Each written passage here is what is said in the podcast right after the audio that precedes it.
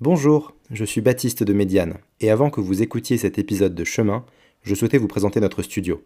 Depuis 2020, nous accompagnons plus de 70 projets de stratégie, marketing et design à destination des médias. Nous aimons lancer de nouveaux projets, tout comme nous glisser dans les rouages de projets établis, qu'il s'agisse de refonte de sites, de campagnes de financement participatif, de dossiers de subvention, de maquettes papier. L'équipe de Médiane est à votre disposition. Retrouvez plus d'informations sur mediane.studio et bonne écoute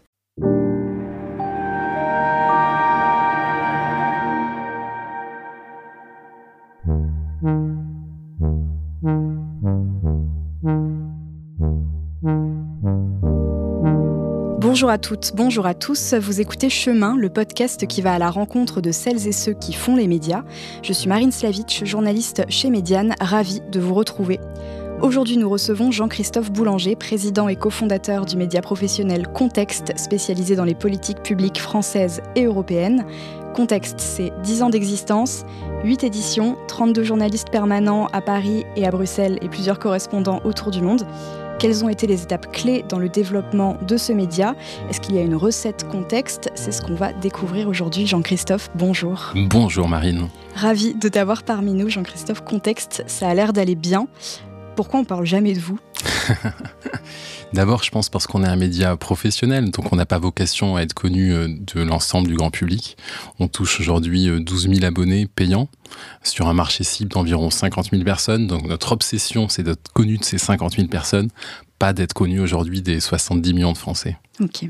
Et là, contexte donc à 10 ans, comment ça va Comment va le média? Est-ce que le média est rentable? Comment ça se passe? Ça va très bien, ça va surprenamment bien. On est euh, aujourd'hui rentable effectivement depuis 5 ans. Donc on aura mis 5 ans à atteindre ce point-là. Ce qui nous permet d'investir sur des nouvelles éditions, des nouveaux produits. Donc on est en forte croissance de 50% euh, par an depuis 3 euh, ans. Ça a été assez lent au début en fait. On a mis 4 euh, ans à atteindre 1 million d'euros de revenus d'abonnement. Là aujourd'hui on est à 8 et ça s'accélère significativement. C'est cool. Et là, on a passé la première saison de chemin, nous, à s'intéresser au lancement des médias. Comment de 0 à 10 ans est-ce qu'on passe la vitesse supérieure? Est-ce qu'il y a eu des moments un peu forts euh, justement dans le développement de, contexte dont tu te rappelles euh, Ouais, il y a eu des moments super forts à plein de moments, enfin pour plein de raisons, des moments humains super forts, des moments business aussi très forts. Sur l'accélération, moi je sens, euh, j'ai l'impression d'être à la troisième phase aujourd'hui. C'est-à-dire qu'il y a une première phase, on a démarré à 7 personnes jusqu'à 20, 25 personnes on était un petit collectif euh, hyper soudé où tout le monde comprenait bien ce que faisait tout le monde assez naturellement, sans besoin de trop structurer les choses. Puis à partir de, 25-30, c'était plus possible. Euh, les rôles ont changé, se sont spécialisés, tout le monde n'avait pas une super bonne connaissance de ce que faisait chacun. Et là, je dirais, depuis, on est aujourd'hui à 100 personnes, et à partir de 70-80 personnes, euh, c'est aussi une troisième étape différente. Mm où euh, le besoin de structuration est encore plus fort et en même temps euh, il faut que ça reste cool et fun pour garder l'esprit initial. Ce qui a permis cette accélération, je pense, depuis trois ans, c'est à la fois qu'on a beaucoup investi sur euh, les contenus, enfin sur l'équipe éditoriale, quoi. On n'a pas arrêté, on continue. On est plutôt aujourd'hui autour de 45-50 journalistes en fait, dont une trentaine à Paris et 17 à Bruxelles. Aussi parce qu'on a beaucoup investi sur l'aspect commercial, marketing. Euh, on est aujourd'hui une trentaine de personnes dans cette équipe. On s'est bien, bien, bien amélioré par rapport au bout de ficelle qu'on avait au début. Et ça explique beaucoup sur la croissance des revenus d'abonnement. Mm. Pour faire un média qui fonctionne bien, il faut tout miser sur euh, des bons journalistes ou bien tout miser sur des, bons commerciaux. Euh, qu'est-ce que il faut vraiment faire les deux. C'est ce qui est dur, mais si on fait juste l'un ou juste l'autre, c'est compliqué. Euh, donc il faut vraiment avoir des super journalistes pour avoir un contenu euh, différenciant qui parle. Et en même temps, ils se vendent pas tout seuls. Donc il mm. faut vraiment faire des efforts euh, ou commerciaux. Nous, c'était surtout commerciaux, c'est-à-dire qu'on en vend aux professionnels et chaque abonnement est vendu un par un. Ou marketing, si on a une approche plus de masse. Mais c'est indispensable de faire ces efforts-là. Ok. Et là, aujourd'hui, combien d'organisations sont, euh, sont abonnées à Contexte 1300. 1300. Ok. 1300 organisations, donc on a convaincu euh, ouais, une par une pour discuter des, conditions de l'abonnement. C'est environ deux tiers d'organisations dans l'univers privé, donc des entreprises, des fédérations professionnelles, des ONG, des cabinets de conseil, et un tiers dans l'univers public, donc des administrations, des collectivités territoriales, des autorités indépendantes, des ministères, en France et à l'étranger. Ok. Et ces 1300 personnes, du coup, c'est vous qui allez les chercher en leur disant euh, bah voilà ce qu'on peut vous proposer ou c'est elles qui vont venir vers vous? Enfin, comment ça se passe en fait euh? Ouais, c'est 1300 organisations et ça fait 12 000 personnes à peu près derrière. Parce qu'en général, il y a 8-9 euh, individus par organisation qui nous lisent. On appelle ça le, le funnel d'acquisition, donc euh, les différentes étapes euh, d'un prospect jusqu'à son abonnement.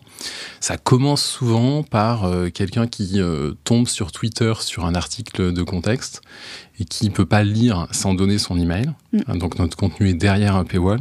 Par contre, c'est gratuit pendant 15 jours si on donne son email. Donc du coup, pour lire ce contenu qu'il a vu passer, il doit donner son email. Mm.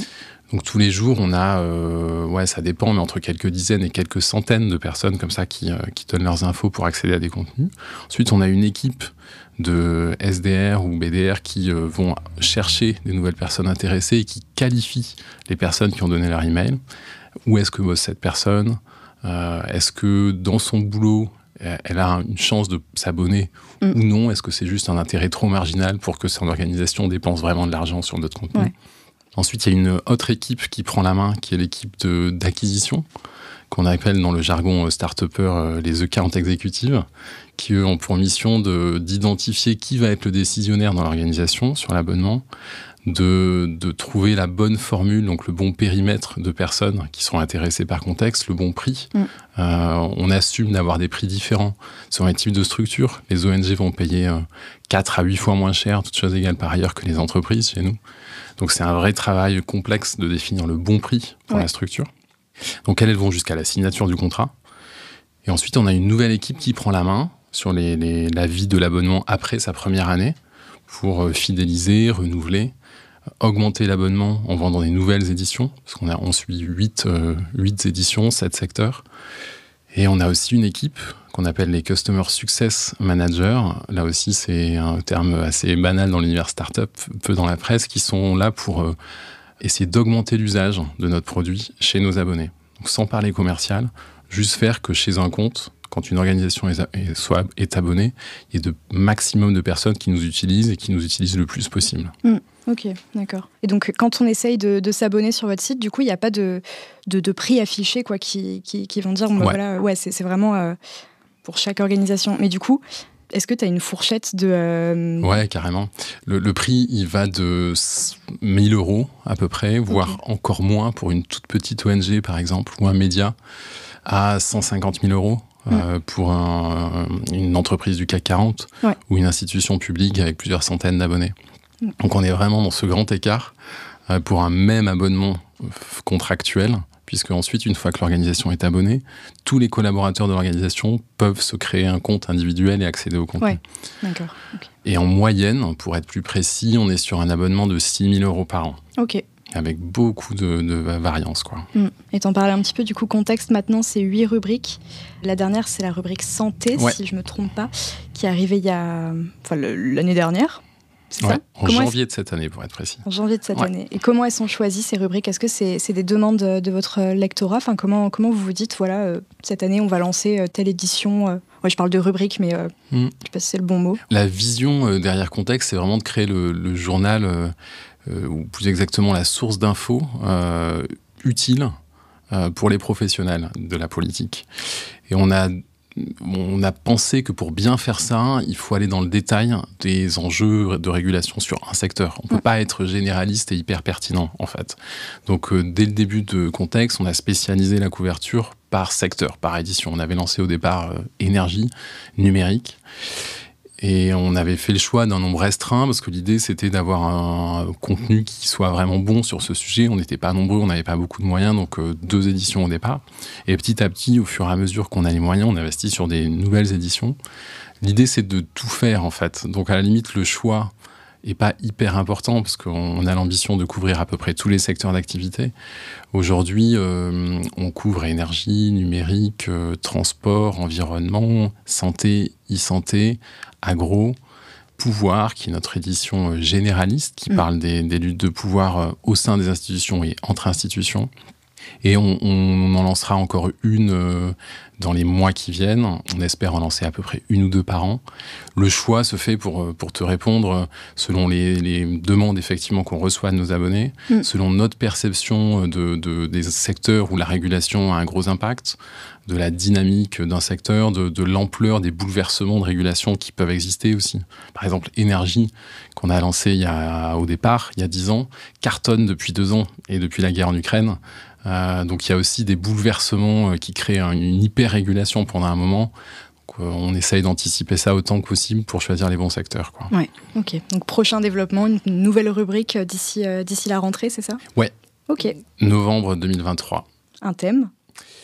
Ouais, je peux en parler. On a euh, choisi de euh, notre édition numérique qui existait depuis euh, le début, de la renforcer en doublant le nombre de journalistes et en la séparant en deux. donc on va passer de, de 4 à 7 personnes et en séparant d'un côté tech, qui est vraiment l'univers soft, la régulation autour du, des logiciels, mais aussi du hardware, donc du matériel qu'on suivait peu jusqu'à présent, mm. toute la tech, et de l'autre média, qui couvrira euh, la régulation non seulement sur les médias historiques, mais aussi sur les réseaux sociaux. Oui, ok, très bien. Et d'un point de vue organisation, très concrètement, dans l'équipe, en fait, quelles sont les conditions euh, qui vous permettent à contexte de lancer une nouvelle édition et ou de vous implanter sur un nouveau territoire? Comment c'est faisable en fait? Ouais, bah une nouvelle édition, c'est à peu près 800 000 euros d'investissement en fait pour euh, 4 ou 5 journalistes deux ou trois euh, équivalents temps plein commerciaux marketing et, et quelques prorata de RH, finance, tech, mm. support. Euh, donc en gros, 8, 8, 9 personnes. Une rentabilité qui arrive au bout de, selon les éditions, 2, 3, 4, 5 années. On assume que ça puisse prendre du temps, c'est pas grave. Donc en fait, 800 000 euros sur 4-5 ans, grosso modo. Donc à peu, près 3 400 000 euros la première année, un peu moins la deuxième, etc. Donc comment c'est possible de financer ça en, tout en restant indépendant euh, Parce que nous, notre stratégie, c'est que le capital doit rester euh, dans les mains de, l'équipe, en tout cas dans sa majorité. C'est ça la définition d'indépendance, qu'on reste maître de notre destin. C'est quoi là C'est 98% du capital de contexte est détenu par euh, l'équipe. Par l'équipe. Tout à fait. Tout à fait, ouais. Donc du coup, ça limite les recours au levée de fonds parce qu'on souhaite maintenir autant que possible ce, capital aux mains de l'équipe. Et, on a pu financer euh, ces, nouvelles éditions. Le premier truc, c'est la rentabilité des éditions déjà lancées. Aujourd'hui, on en a la moitié qui sont vraiment rentables. La première, la plus rentable, rapporte à peu près 300 000 euros par an de mm. rentabilité. Donc ça permet d'en lancer euh, aujourd'hui à peu près deux par an euh, en autofinancement. Deuxième source de financement, c'est les subventions. On a eu en 10 ans de contexte environ 5 ou 6 millions d'euros de subventions totales. Euh, donc ça nous a économisé euh, ce qui aurait été dans l'univers plus traditionnel une levée de fonds. Mm. Euh, et l'écosystème de la presse en France est hyper riche là-dessus. Donc il faut en être conscient. parce que c'est de l'argent gratuit en fait, qui n'a pas d'impact, d'influence. Donc c'est assez précieux. Ça dépend des subventions quand on rentre dans le détail, mais en tout cas les subventions qu'on a nous étaient détachées de toute influence. Ouais, sur les subventions, c'était pas tout de suite évident de les accorder à des médias en ligne? Ouais, ça fait un moment que certaines sont accordées à des médias en ligne, ça fait une dizaine d'années. Ouais. Il y en a d'autres qui restaient réservées au papier, qui viennent de bouger, comme les aides au pluralisme. Il y en a encore pas mal qui sont réservées à la, presse papier. En fait, il y a une quarantaine de guichets différents de subventions. Et il y a à peu près un milliard quatre par an de subventions à la presse, mm. dont les deux tiers sont aujourd'hui ouverts à la presse en ligne quand même. Il reste un tiers qui est réservé à la presse papier. Et le, SPIL, le syndicat de la presse indépendante, se bat là-dessus. Ouais. Que tu connais bien. Tout à fait. ouais, je suis très impliqué dans ce collectif. Ça marche. Pour revenir un petit peu sur les rubriques, c'est possible à contexte que, euh, je ne sais pas, qu'un journaliste euh, qui bosse sur l'édition euh, Pouvoir puisse travailler aussi sur une rubrique, euh, je sais pas, euh, enfin, est-ce qu'il y a des passerelles en fait? Est-ce qu'on peut travailler sur plusieurs éditions à la fois ou bien on est centré sur son domaine euh? Ouais, non, bien sûr.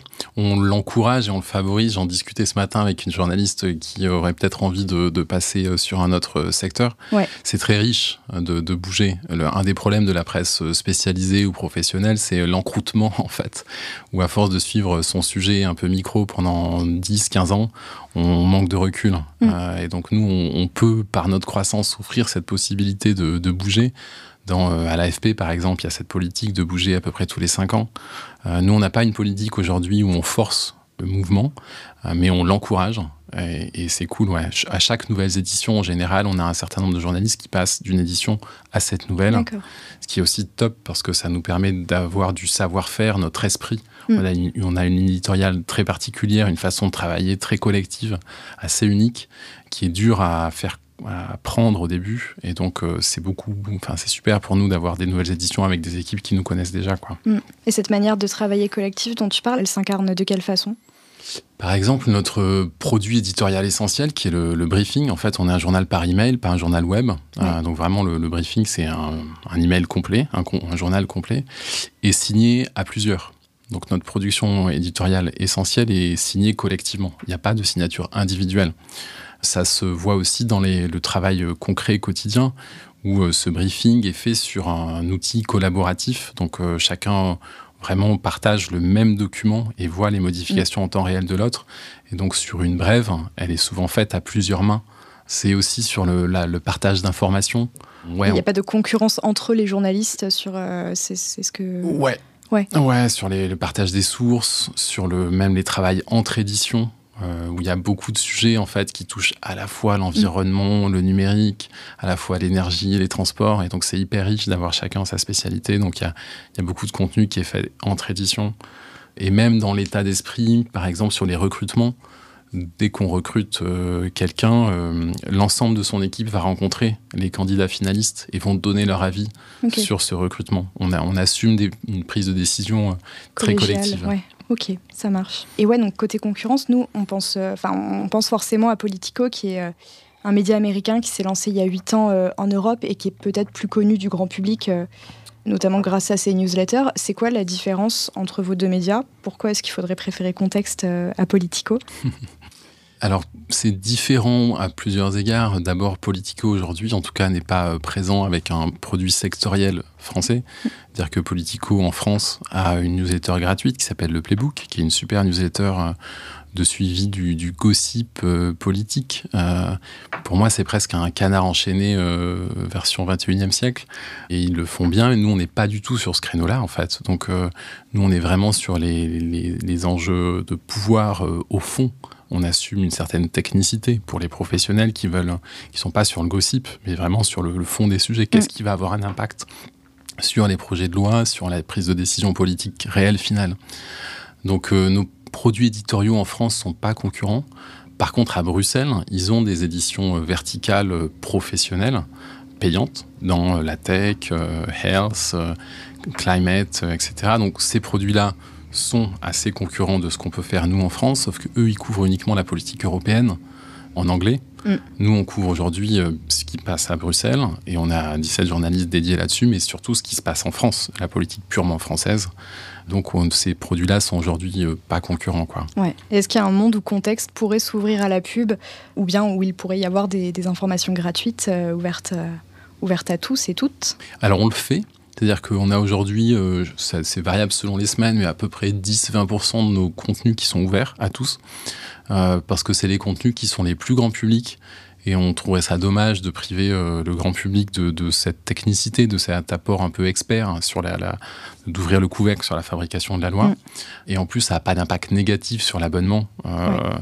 Donc on le fait, mais on n'a pas de produit pensé pour le grand public. Euh, effectivement, aujourd'hui. On est pas mal dans la boîte à être assez titillé par ça, à, sentir qu'il y a peut-être un, public de passionnés de la politique, mais au fond des sujets, vraiment de politique publique, euh, qui serait preneur de notre ligne éditoriale, mm. tant vers euh, le radicalement factuel sur ces sujets-là, et on, ça nous titille. En même temps, l'abonnement est onéreux, c'est peut-être pour ça que ça marche aussi. Enfin, ce serait complètement autre chose. Pour moi, ça n'a rien à voir avec ce qu'on fait aujourd'hui. On ne peut mm. pas mélanger, on ne peut pas être pertinent à la fois pour un public euh, professionnel qui aura besoin d'une information très technique, très détaillée, et un grand public. Euh, par contre, il y a des choses qui pourraient être en commun, notamment notre, notre ADN, notre ligne éditoriale qui est euh, sur, sur le radicalement factuel, donc essayer d'être, de tendre à l'objectivité, euh, essayer de, rentrer euh, dans un certain détail, un certain niveau de technicité, même s'il ne serait pas le même, euh, essayer d'être, de coller à la réalité du pouvoir et pas à sa représentation romanesque telle qu'elle est faite dans le journalisme politique français. Et par là, j'entends plus précisément, par exemple, parler de Bruxelles, mm. parler de l'administration, et pas juste des figures hyper visibles que peuvent être les ministres ou le président de la République collé à la réalité du pouvoir et pas à sa représentation euh, médiatique. Euh, ça, c'est des traits qui pourraient être communs entre notre produit aujourd'hui visant les professionnels et un autre produit plus grand public. Hmm. ok justement, Contexte, c'est un média qui s'adresse aux professionnels des, politiques publiques. Ça peut poser une question sur euh, le niveau de proximité entre les journalistes et les élus, lobbyistes, euh, fonctionnaires. Est-ce que c'est un sujet niveau management? Euh, Est-ce que ça signifie qu'il faut faire plus attention à la transparence? Comment ouais, C'est un super sujet. En fait, dès le début de contexte, on avait conscience que pour être crédible auprès de notre public, qui sont des professionnels de la communication politique. Mm. Euh, et donc, euh, pour le dire moins publiquement, euh, des professionnels parfois de, de, l'influence, en fait. ils sont hyper aguerris, ils ont l'habitude d'influencer des journalistes. et donc, pour être crédible à leurs yeux, il fallait qu'on soit hyper intransigeant, des ayatollahs de la déontologie, en fait. Mm. Donc, notre stratégie depuis le début, c'est d'être les plus exigeants sur la déontologie. Donc on est les premiers euh, en France, par exemple, à avoir euh, publié euh, des déclarations d'intérêt individuelles de tous nos journalistes et de tous les dirigeants de l'entreprise. donc si un journaliste a une carte à un parti politique ou donne régulièrement à une ONG ou moi-même en tant que dirigeant, c'est public. Le lecteur sera informé. Le lecteur en sera informé. Mm. On a une charte de déontologie qui va assez loin sur la séparation des pouvoirs entre commercial et rédactionnel, éditorial. Donc notre stratégie, c'est vraiment d'être les mieux disants du secteur là-dessus. Et je pense que ça participe vraiment de la valeur euh, qu'a notre produit pour nos abonnés. Mmh. Et vous publiez vos comptes même, c'est dans la charte euh, déontologique, vous le faites tous les ans. Euh, Exactement, on publie nos comptes, on publie la déclaration d'intérêt de l'entreprise au-delà des comptes, c'est-à-dire que l'entreprise a des subventions ou de la dette ou est adhérente à une organisation professionnelle, on le publie, mmh. effectivement. Ok. Et les journalistes, comment est-ce qu'ils et elles gèrent cette proximité avec leurs sources et cette euh, ultra-disponibilité C'est un journaliste politique. Euh, effectivement, c'est un métier euh, pas facile en ce sens où les sources peuvent avoir l'habitude de travailler tard ont peu de conscience des rythmes de travail euh, habituels, voilà, des limites de manière générale. Donc effectivement, euh, il y a un, sujet particulier dans le journalisme politique euh, qui demande un accompagnement assez fort pour éviter le, risque, moi tel que je le vois en tant que, que dirigeant, c'est le risque de de, burn-out, en fait, le risque de, fatigue excessive euh, cumulée, mm. euh, à ne pas avoir de temps de déconnexion. À, euh, on a un horaire de bouclage, par exemple, le soir, qui est entre 18 et 19 heures, qui est dur à tenir parce qu'il y a souvent des infos qui arrivent en dernière minute.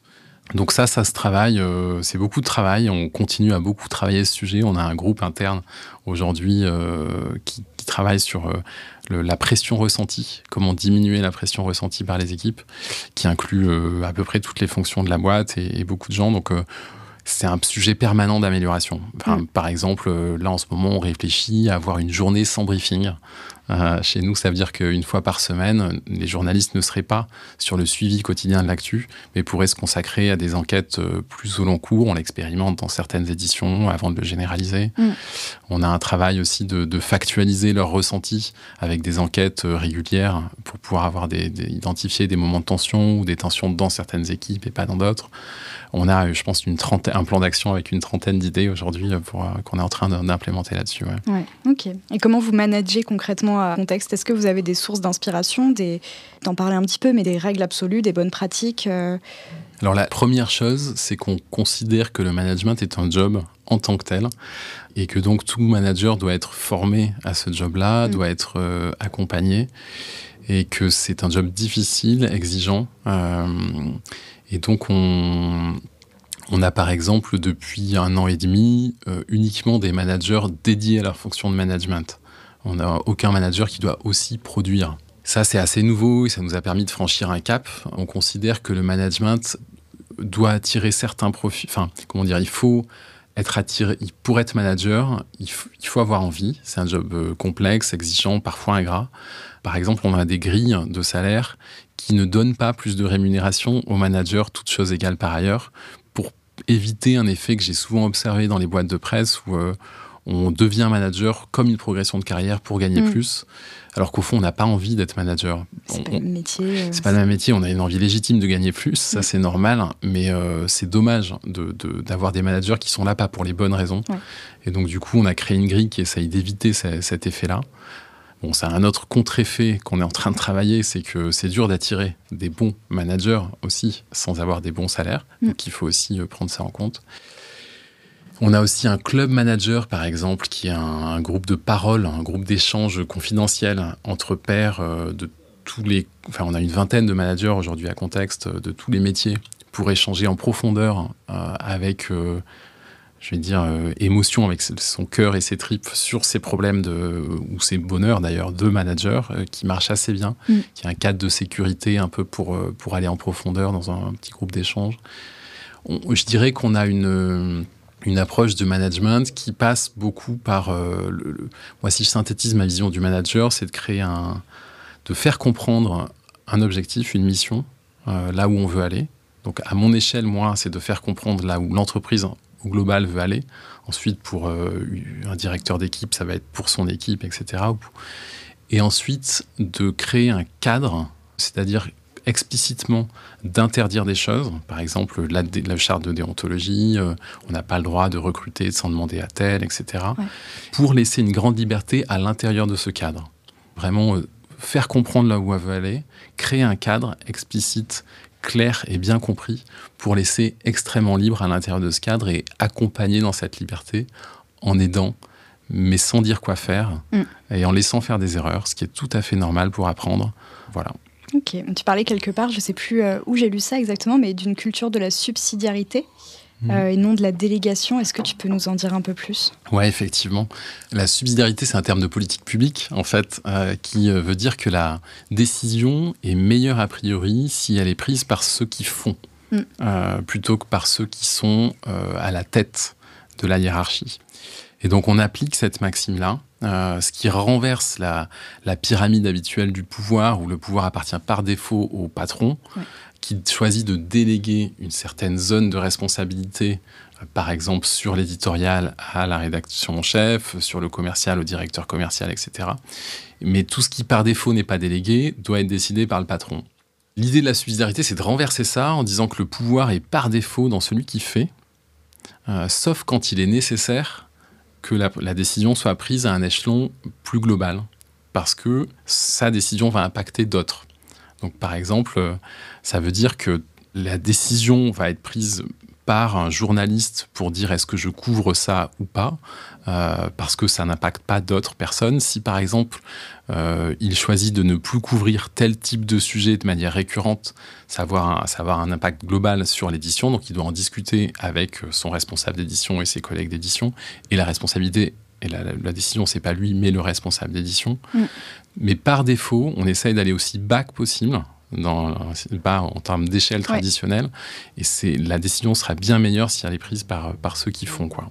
Eh ben, plein de bonnes idées pour, euh, pour nos auditeurs et auditrices. Jean-Christophe, merci d'avoir pris le temps de répondre à nos questions. Merci à vous de nous avoir écoutés. Si ces sujets vous intéressent, n'hésitez pas à vous inscrire à la newsletter de Médiane. C'est tous les 15 jours et c'est plein de ressources et de bonnes idées pour développer vos médias. À très bientôt et surtout, prenez soin de vous et de vos médias.